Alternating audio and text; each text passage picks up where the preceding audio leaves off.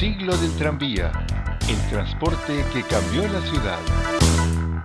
Acabada la guerra civil, comienza una época de penurias con escasez de cualquier material. Así, para contar con nuevas unidades, hubo que convertir las jardineras en coches cerrados. El 11 de marzo de 1945 se inaugura un ramal que conecta la estación de Molinos con la playa de Samil. De esta forma, la compañía posee como líneas suburbanas la de Vigo Ramallosa Bayona, el citado ramal de Molinos Samil, el ramal de Ramallosa Gondomar y la línea entre Vigo y Porriño. En 19 1946, la empresa ofrece al gobierno municipal un proyecto mediante el cual el servicio en el casco urbano se haría mediante trolebús o autobús, dejando el tranvía para el extrarradio, ejerciendo de esta forma el servicio de tren de cercanías.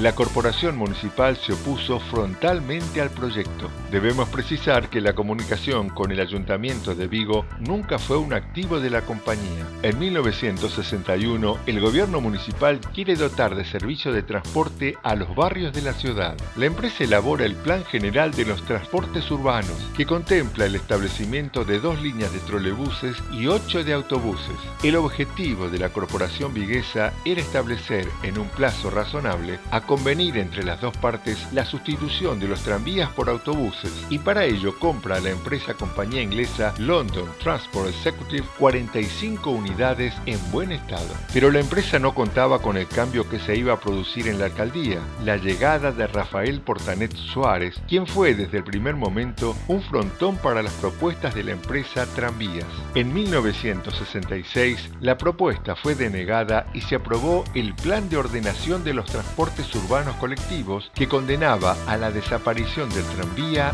de las calles de Vigo.